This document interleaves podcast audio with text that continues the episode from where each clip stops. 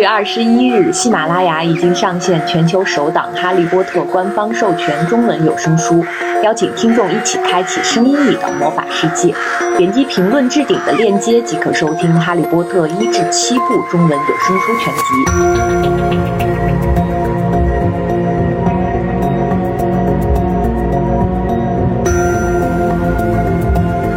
大家好，这里是即兴沉默，我是张女士。刚才听到了我们的片头呢，应该知道我们这一期是要聊一个很久远、我们青春时代的回忆的话题，就是《哈利波特》。因为今年《哈利波特》官方授权中文有声书已经上线了，我们也回忆一下，我们作为第一代《哈利波特》的读者和他电影的观众，我们对《哈利波特》的感情是怎么样的。今天呢，邀请到了一位。哈利波特资深十级学者来跟我们一起聊一下我们的青春回忆，他就是 Lusa。Hello，大家好，我是 Lusa，呃，算是哈利波特图书和电影的初代读者。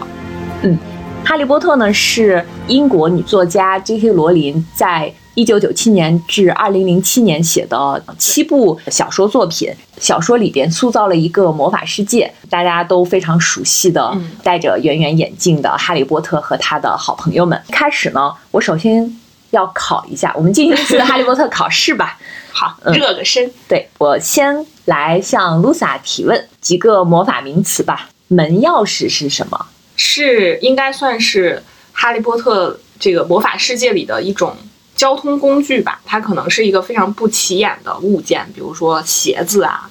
这个应该在书里出现过。然后还有像火焰杯，这个这部电影里面也有出现过那个奖杯。通过这个物件，你握住这个物件之后，就可以瞬间就可以来到你本身要去的那个地。交通工具，回答正确。耶，嗯，下一个下一个，奥罗是什么？奥罗是算是正义的代表吧，就是好正义巫师的代表。嗯，他们抗击黑魔法的男女巫师，然后非常厉害。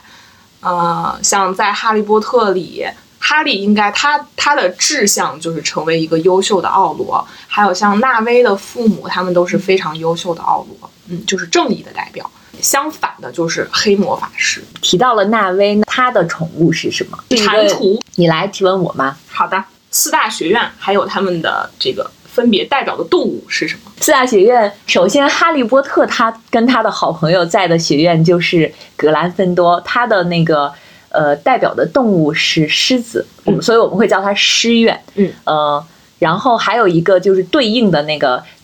感觉有点邪恶的那个叫蛇院，就是蛇院就是他们的动物是蛇，那个是斯莱特林，呃，另外是呃有一个。像鹰的那个那个学院叫拉文克劳，最后一个是赫奇帕奇。呃，赫奇帕奇的动物冠，然后有一个就是它的名字很像是亚裔还是秋，它就是对，它就是莱文克劳这个哈利波特的第初恋女。嗯 嗯，好，第二个问题，哈利的第一把飞天扫帚叫什么？光轮两千，他是谁送给他？是麦格教授。小天狼星来送给他第二把扫帚，叫火奴剑。耶，我们都回答正确了，说明我们其实对哈利波特还是虽然过了这么多年，还是非常对熟悉和了解的。确实，在我们整个呃，你是哪一年开始？我应该是呃，哈利波特刚出版的第一年，是一个暑假。然后刚刚查了一下，它它的中文版书应该是二零二零零零年出版的。对，因为一九九七年是英文英文版出版之后呢，很快就引进到了中国。中文版是两千年九月对第一版。然后我记得它是呃，中文版是一下出了四本，就前四本是一起出的。哦，这样吗？对。然后我当时是一个暑假，那就应该是二零零一年的暑假，然后。第一次看《哈利波特》，先看了前两本，嗯，然后我当时呢是，呃，我的一个从小一起长大的发小，当时我在，呃，就我我家在甘肃，然后甘肃都还没有这个书，就是书店里都还没有这个书，我记得是那个暑假才后来才在书店里看到的，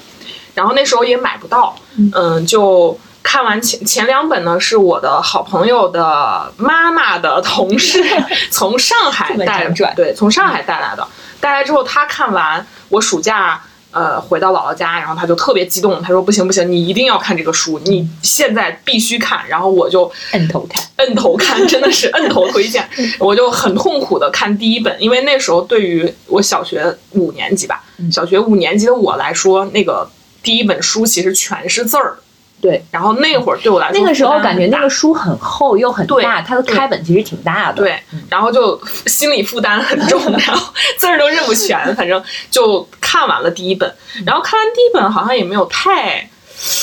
就是没有体会到他摁头推荐的那种激动。然后我就继续看第二本。我真正来感觉是看看完第二本，就看完第二本就已经不行了，然后就拉着我，我记得我当时是我小舅，就拉着我小舅去书店。就一定要给我买后面两本，嗯，这这个是开始看《哈利波特》的。我其实是先看的电影，嗯嗯，因为我看电影也很意外的一个原因就是我小的时候，嗯，跟哈利波特长得特别像，戴个圆眼镜儿。我我当时应该是刚刚上初中，我当时的钢琴老师跟我说，那个时候是哈利波特的电影应该是。二零零一年上映的，我的钢琴老师呢，他们全家都看了这个电影，嗯，然后告诉我说，你知道吗？你跟里边的那个男孩长得特别像，就是那个发型，好像还有当时脸型，包括那个圆圆的眼镜。我我当时也戴了一个圆圆的眼镜，特别像。我现在就看着你 想象。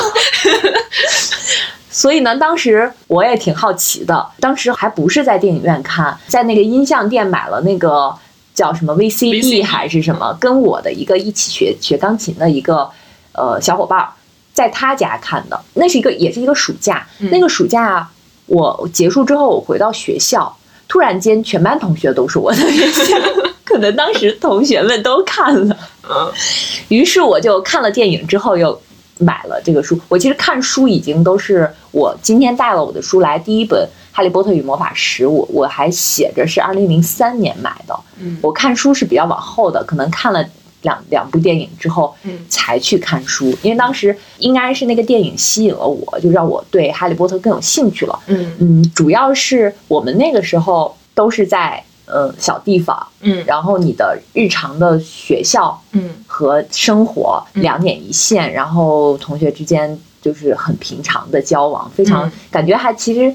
并不是很丰富，也并不是很精彩，然后生活甚至有一点枯燥和无聊，嗯，所以当突然出现这个哈利波特的时候，它其实是一个你从来没有见过的一个魔法世界，嗯，就发现这里边的人，嗯，比如说瞬间移动啦，或者是呃，就是他本来是在那个，比如说那个国王十字火车站。就正常的一个火车站，但是它就可以从九又四分之对九又四分之三站台穿墙进到了另外一个世界。嗯，那个时候就会感觉非常的奇妙，嗯，就非常吸引人。对，呃，会沉浸在那个他们的营造的那个世界里。嗯嗯，所以我这个是我最初对哈利波特感兴趣。你是先看的书吗？对，我是先看的书，然后我应该是都已经把前四本看完了。甚至可能看了两遍之后才，我也是书看了好几遍，然后才开始看的电影。我现在不是很记得最开始看书就是看到就已经已经进入状态的痴迷的那个感觉到底是什么吸引了我？就是因为哈利波特其实营造了一个特别完整的魔法世界，就它不只是它有学校，对，它有学校，有整个社会的制度，然后有各种体系，嗯，它不仅仅是一个故事。然后里面有各种各样的角色，然后就是非常的丰富。可能对于小朋友来说，就是那种，呃，又有很多魔法，然后它又不令你害怕。就是里面虽然有邪恶的部分，但是它不是那种暗黑系的东西，所以可能就是很符合小朋友想象力吧。嗯然后我我记得就是看《哈利波特》对我一个就对我产生的一个影响，就是小的时候我特别怕鬼。对，就是小孩都很害怕鬼，但是我看了《哈利波特》之后，因为《哈利波特》里面有什么幽灵啊，然后有这些，对，然后他们他们和普通人是生活在两个平行世界的，就是就是有一种我们普通人的世界之外，其实还有一个魔法世界，他们可能就在你身边，但是你只是不知道而已，就是这样的设定。呃，突然之间呢，就这些什么小精灵啊、鬼啊、神啊、幽灵啊这些东西，对我来说，嗯。突然就不可怕了，就是我就觉得，哎，那可能在我他们只是在我身边另外一个世界的一些人物或生物，然后他们也没什么坏心思，只是碰巧，如果你们同时遇见了，可能只是碰巧，嗯，他暴露了。从那之后，我就反正就不害怕鬼了。我反而非常希望 我能看到一些什么幽灵之类的东西，就觉得哎，那我可能就是打开打开了这个通向魔法世界的大门。这个是小时候对我的一个影响吧。比如说像哭泣的淘金娘，嗯，一般像在那种厕所里角落的厕所里有这样一个女鬼，对对，哭哭啼啼的女鬼。嗯，肯定就是一个恐怖故事，但是在《哈利波特》里边，她是一个可爱的女生，然后她还就会还有一点点那种小女孩的娇羞，嗯，情绪，对，或者是呃，像他们其实每个学院不是都会有自己的那个幽灵，嗯，那个什么没差点没头的课，对，他其实叫什么尼古拉爵士还是什么，然后那个人每次跟人家打招呼就是把头 插到旁边。就是这种，你就发现，在电影里，在书里的设定，就他们就不那么可怕。对，而且他们其实是有两个世界的，一个是魔法世界，还有一个是不懂魔法的，就是他们叫麻瓜，他们叫麻瓜的世界。嗯像哈利波特呢，因为他是没有生活在那个懂魔法的那个家庭里面的，他从小是在他的呃姨妈家的，对，所以他见到这所有的这些，他都觉得很好奇，但是他没有那种害怕，就是哈利波特特别勇敢。呃，我小的时候也会被他这种勇敢所打动，就是他遇到困难的时候，他总是想，就是好奇，他会去去看看，他他再往前走。比如说这个地方是禁区，不能再去了，但他总是要想办法，对，抑制不住自己的好奇心，他就会去。然后他遇到困难的时候，他又非常的勇敢。嗯，我觉得这个可能是就是孩子本性的一种，就是他们。可能真的是对一些跟自己想象中不太一样的东西没有抗拒，就是他们会非常容易的接受，就用好奇心去接受，这就是一个孩子世界里特别可贵的东西。对，而且在《哈利波特》里边，我觉得大人对于孩子他是有一种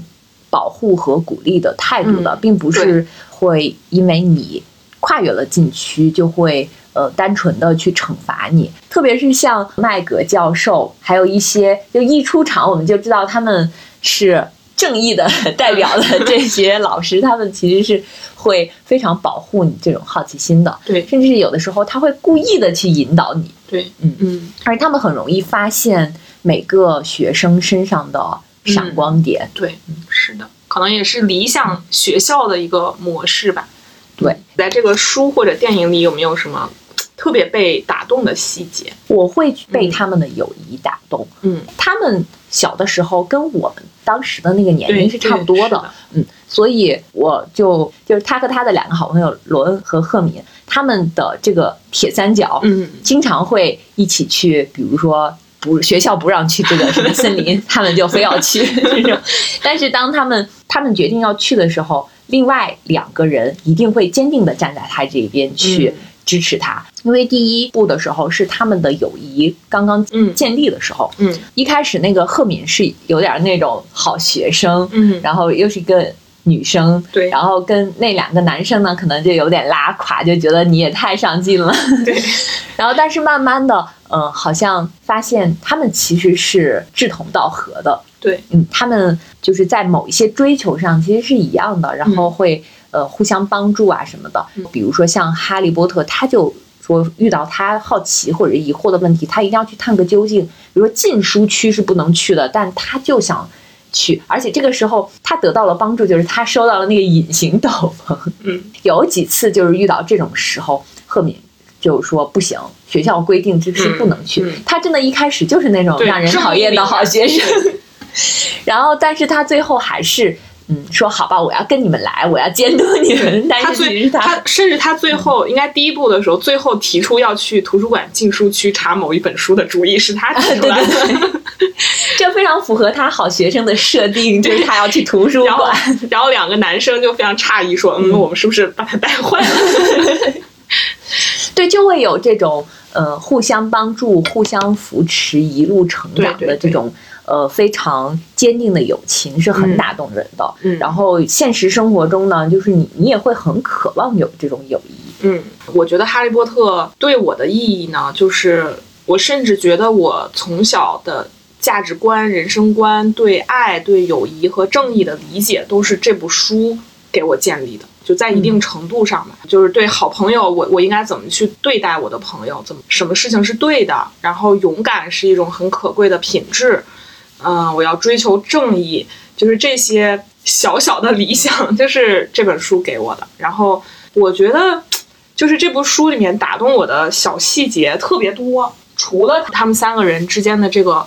友情之外，我印象很深的呢，还有面对死亡。哦，对，是的，对是的，因为我在我读这个，我其实从小可能到现在都没有特别真切的面对过亲人的死亡。然后我我像爷爷去世是我特别小的时候，而且我其实没怎么见过爷爷，嗯就没有太多的印象。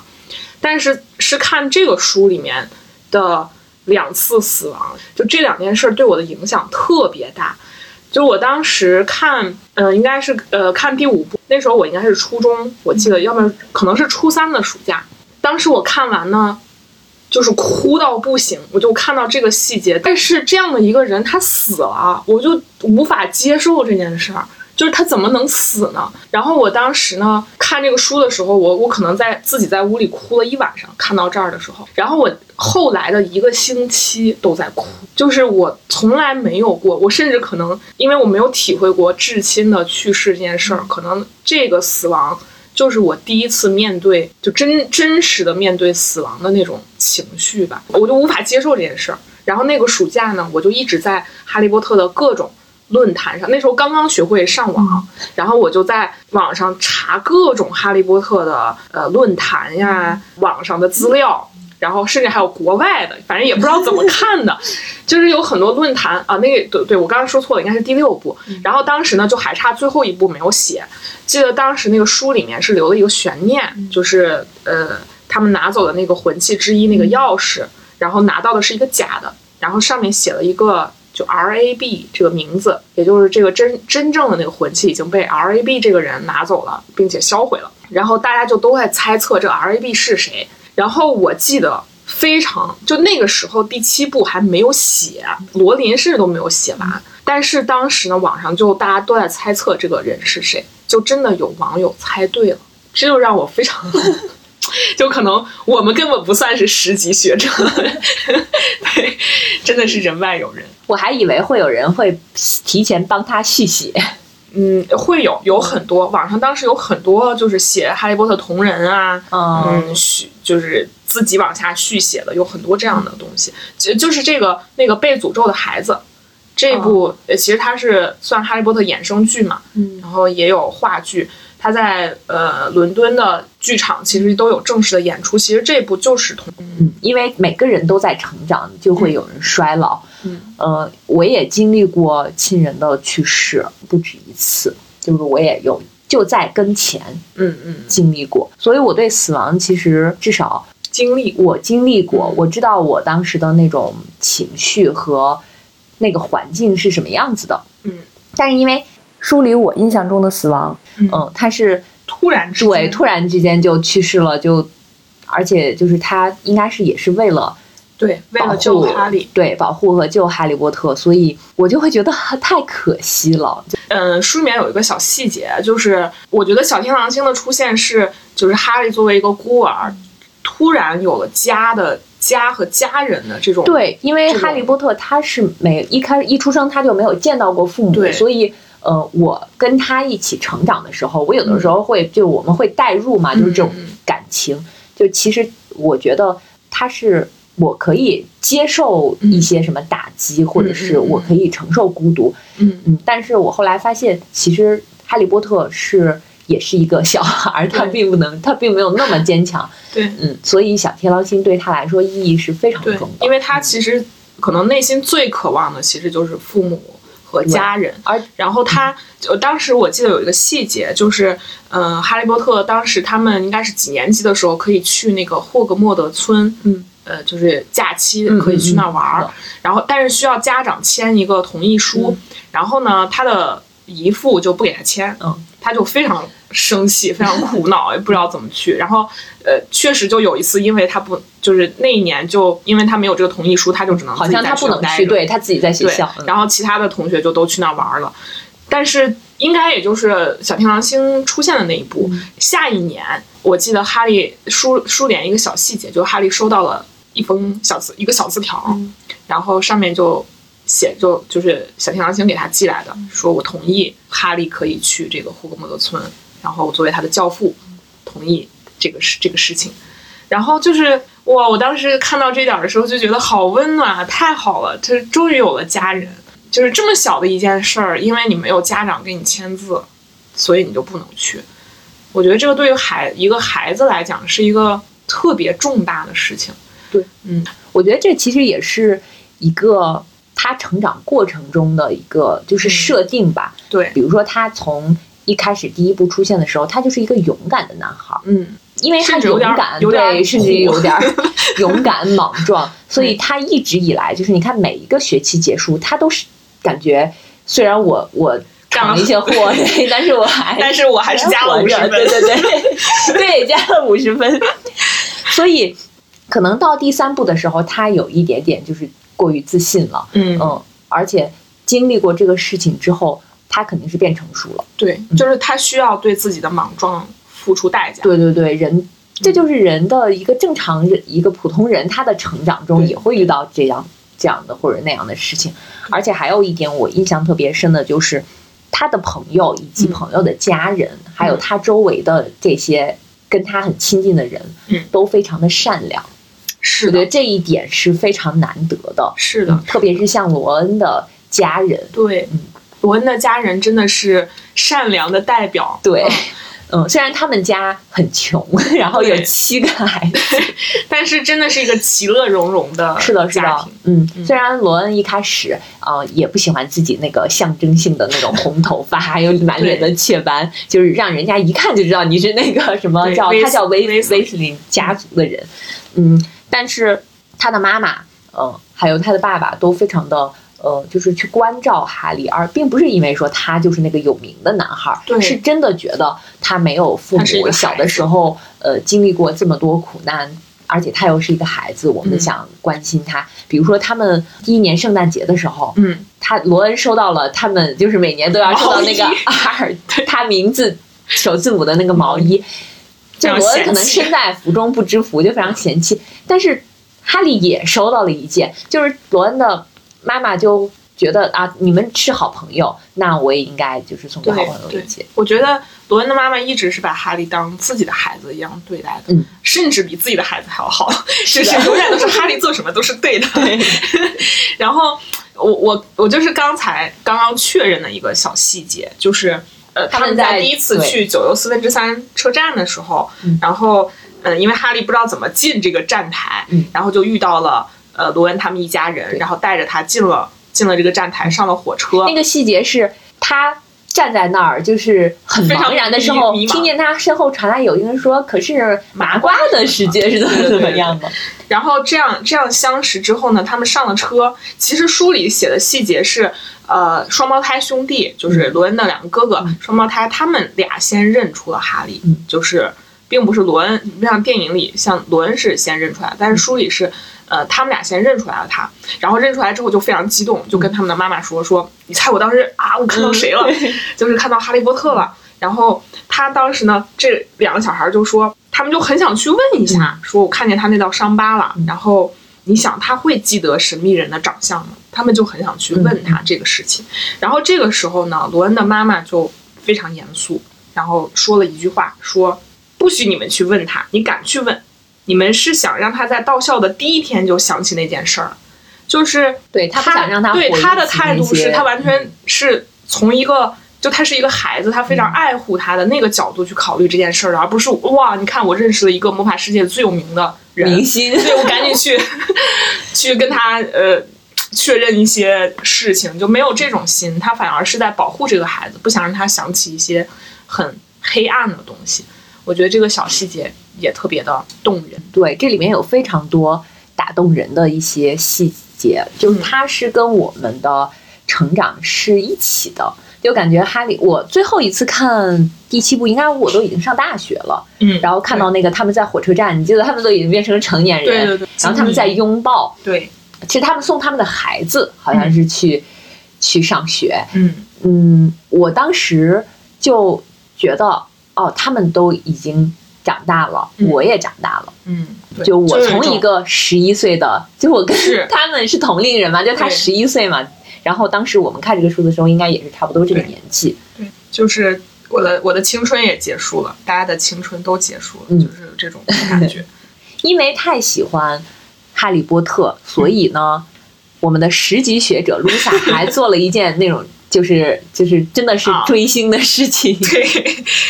因为我有我有几个，我有两个大学同学也是现在特别好的朋友，他们也是跟我一样，级学者也是十级学者，真的是就从小学开始一起看书，然后就是一直看到大，特别特别喜欢。然后我们三个就还有另外一个朋友，我们四个人就一起去英国，就专门为了。策划一场哈利波特主题旅行，然后去了一趟英国。在英国呢，我们就是这这一趟行程的主要目的也是去，嗯，探访一些哈利波特的，就是相关的景点吧。比如，首先最著名的应该就是作者十字喜啊，啊，首先是那个车站也是，还有就是它诞生的地方，就是有一个爱丁堡，呃作者在写这本书的一个咖啡馆，对，因为那大象个大象咖啡馆，呃，对，因为那个嗯，我们都知道的故事是，当时作者非常的穷 穷，然后就非常的穷困潦倒，然后他会在每天在那个咖啡馆里写这本书，对嗯，他的他应该是第一部和第二部可能都是在这个这个咖啡馆写的。然后当时呢，我们去了，主要去了三个地方，一个是。国王十字车站肯定是要去的，然后还一定要进车站，在第九站台和第十站台中间撞一撞。后来是不是为了因为有了这个，然后他们特意装了一个那个车？对是的嗯，嗯，其实其实，在国王十字车站，如果大家有机会之后去伦伦敦的话，国王十字车站的呃外面，就是进站之前的外面，就有一个呃景点，肯定会非常多人排队在那儿，在那儿有工作人员在那儿嗯拍照，他就做了一个就一个旅行那个那个手推车，嗯一半儿在墙里面，一半儿在外面，然后还有工作人员专门去引导大家拍照。的一个景点，然后旁边这个拍照景点旁边呢，就有一个哈利波特的纪念品商店，然后这个商店，呃，就是《哈利波特》里面的一个演员，就是那个个子很矮，那个、呃应该是魔咒课的老师，哦，那个我知道，对，嗯，呃，叫弗利维还是叫什么？哦，好像是叫弗利维，对，就是那个魔咒课老师那个演员他开的。哦，嗯然后进了站之后，我印象中应该是还有一个这样的点儿，嗯、但其实呢，真实的取景就是真实的电影的取景，并不是在第九站台和第十站台之间，呃，是在第四站台和第五站台之间有那个墙。第九站台和第十站台之间是没有墙的，哦，啊，然后在第在这两个站台中间确实有墙，好像还确实在这个站台中间有一个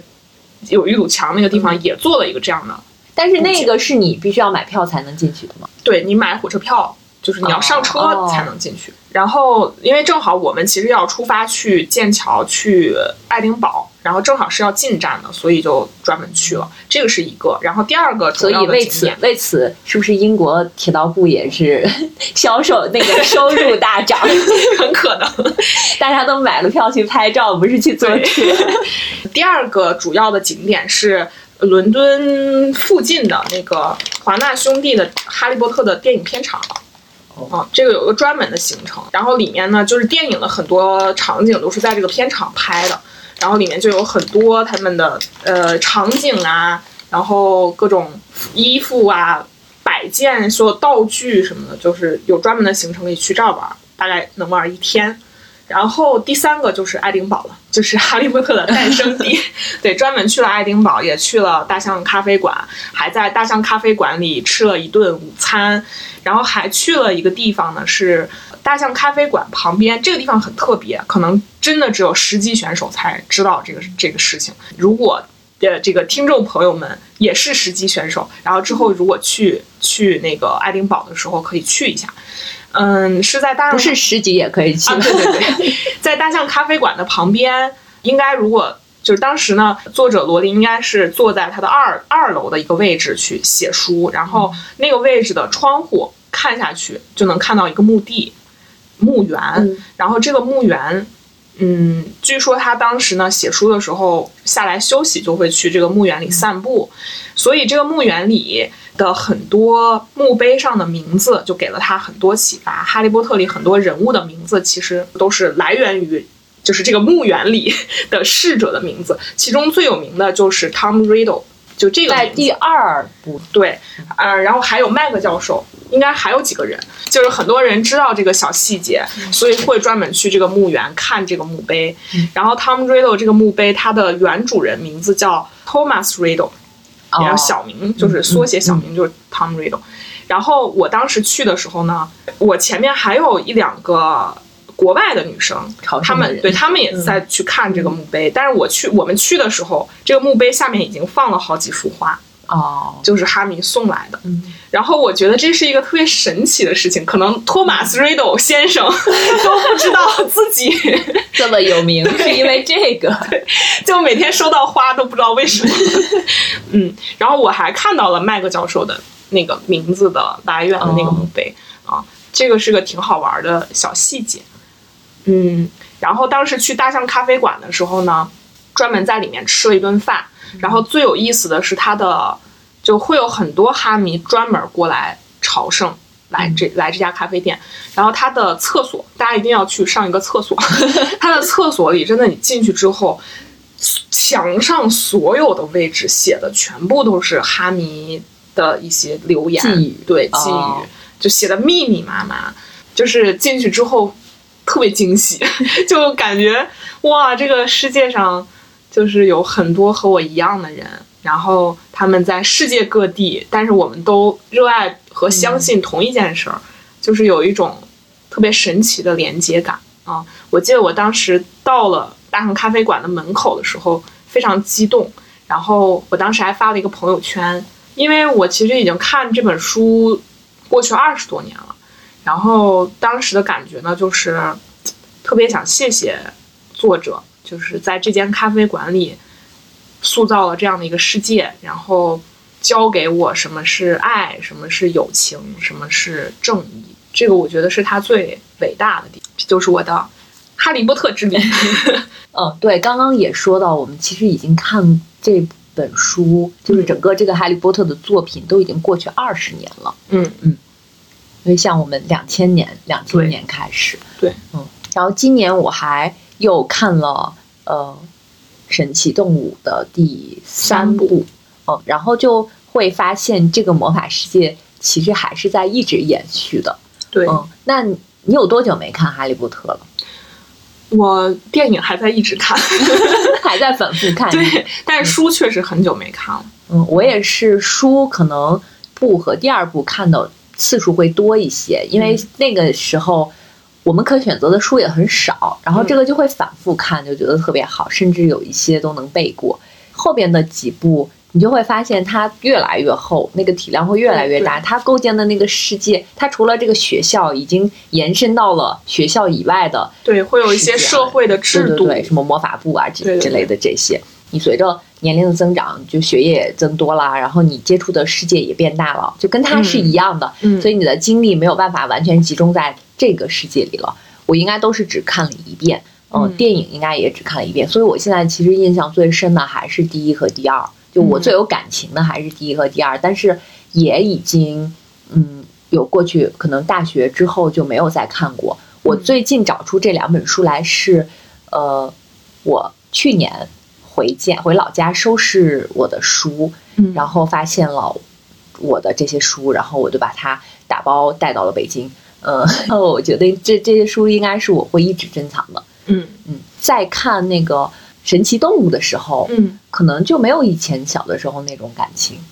就当时就当做一个普通的电影在看。对，但是我我还是依然每一次，就比如说呃，当时去英国的时候，去那个片场，然后在正式进入片场之前的那个大厅里，然后他会放一段影片先，然后大家全都站在那儿等着看看那个影片。呃，看完之后呢，这个大厅里就响起了。就是霍格沃茨那个主题曲哦，然后想起那个曲子的时候，我和我的那几个朋友真的就是站在那儿当场大哭，就不行了。然后每一次听到那个音乐响起的时候，还是很激动，就是就是难以抑制的那种情感。然后像去环球影城也是走在走在那个，呃，我当时在我去去过大阪的环球影城，还有北京的环球影城，在那个哈利波特主题区。一进入到门口，听见那个声音的时候，就是想跪在那里哭。就是我觉得，不管，嗯，我现在已经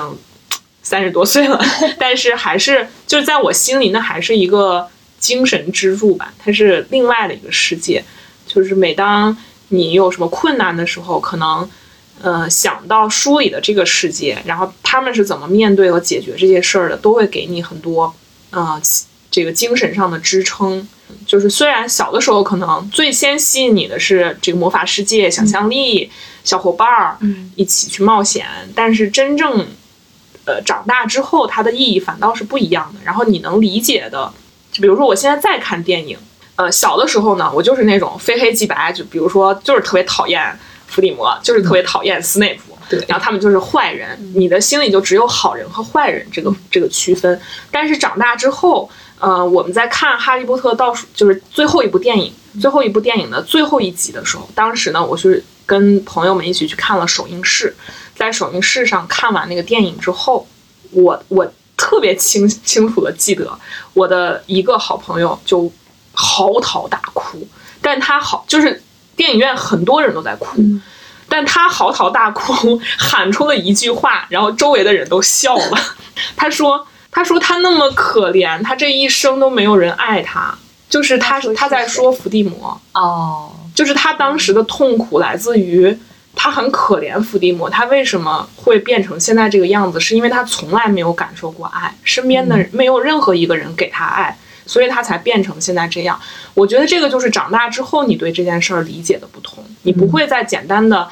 恨他就是一个坏人，讨厌坏人，喜欢支持好人，不是这么简单。就是每一个人变成什么样都是有他自己的原因的。就我，比如包括我现在在看电影，都会更更深刻的理解那那些小细节。比如说，嗯，青少年他在成长的时候，他也有很多就是苦涩，他也有那种。哎，是不是就是自满啊？然后小的心理的暗黑的想法，其实都有。就人是很复杂的，但是在这部作品里呢，就不管是电影还是书里，它确实把人的成长过程中还有很多复杂的心理状态都展现出来了。这个是我觉得做的非常伟大的一点。对，这个书里每个人就每个形象都非常的丰满。对，嗯，可以让。不同年龄段的人去认识同一个人，嗯，不管是呃每一个主角也好，还是只有在一部里出现的那些配角也好，嗯，可能我在十一岁的时候看这个人是这样子的，嗯，那可能到了我二十一岁的时候，我又发现他又不一样了，对，嗯，这个也是我们自己在认识别人、认识自我的一个过程，嗯，其实是可以让我们更有同理心，更能去体会别人。是的，所以我觉得这部书就是我的孩子、我的孙子，我都一定要让他们从小就看的一部作品吧。这本书的中文版的翻译，应该我们就是在所有的中国读者这里，这个书里面每一个那种名词它是怎么翻译的，然后这些事情就是它有哪些专有名词，比如我们刚才说的什么。什么门钥匙？对它，因为它有很多那种就是发明的词，它我觉得翻译难度挺大的。对它其实需要通过译者，他要理解这个书它到底写的是什么，然后翻译出一个很精准又简单的，因为它毕竟是个孩子看的书，一个很精准又简单的一个名词去替代，所以它其实对译者的要求真的非常高。嗯，然后这个书的主要译者马爱农老师呢，是听你看这个书上的名字，以为他是一个什么翻译大家，对，但其实当时应该是非常年轻，其实现在岁数也不大。最初他翻译的时候，就好像他是一个很年轻的译者。嗯，可能也是因为年轻译者吧，他更就是他的可能想法更灵活，然后确实，我觉得他对于起码中国读者对这个世界的认识是有巨大贡献的。是他翻译的很多这个书里面的名词确实很精准，嗯就是又简单又精准。比如说那些咒语，比如说什么嗯索命索索阿拉达索命，嗯还有什么呃这个通通石化，啊，对，就是你一听你就知道是什么意思，但是它在英文的原版里的词语是一个呃变形的一个词。那我觉得这个还确实挺厉害的，而且呃，马爱龙老师可能在中国读者这里非常有名，也是确实是因为翻译了这这这部书，他现在也是非常呃这个业界非常有名的资深的译者。我记得好像在哪里看到过说他。呃，因为前两本不是跟国外同步出版的，对，好像到了最后的几部，呃，是最后一部还是最后几部？嗯就是中文版要跟那个英文版差不多要同步出，嗯所以他早早的，而且要谨防那个剧透之类的，对他要早早的把，就是要把它关到一个封闭的地方去来做翻译。是，然后我还听过一个，呃，不是，应该是从网上查到的，很早之前查到的资料，就是作者在写这本书的时候，呃，他应该是一个访谈，他说，其实书里，嗯、首先书是比电影更完整的，就是很多细节其实在电影里没有办法呈现，然后很多人物可能也没有在电影里出现，所以他书里面其实已经很完整了。但是他真正写这个书的时候，他要想象的部分其实要比书里更多，就是所有出现在书里的人物，他都需要去完整的构想这个人的家谱，哦，对就是人他的一生以及他的家谱，然后这样才能确保这个人他是丰满的，哪怕他只说了一句台词，嗯就是但他也要把后面就是他的父母、朋友、家人是什么样的，他是谁。全部都要想象一遍，但可能这些故事是读者不需要知道的，嗯但是他得知道，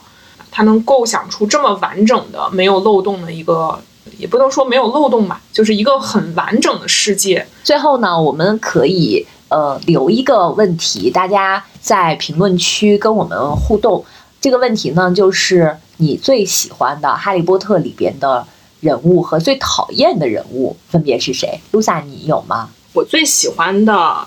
其实是露娜，她应该是在第三部，我印象中啊，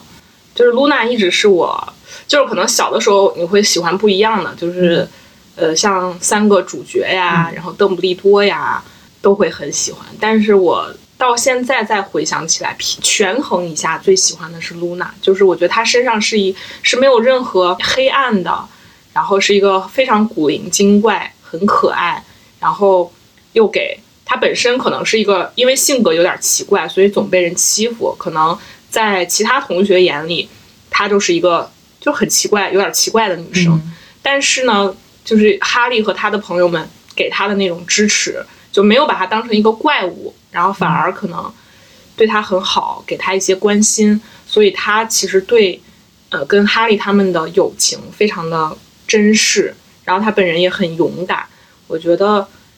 就是他在我心里是一个特别完美、可爱，然后充满灵气的这样的一个小像小精灵一样的角。最讨厌的就是肯定不是最讨厌大反派，其实我觉得伏地魔有我也并没有很讨厌伏地魔，对对，我也我也是，就是我觉得他就是有他自己的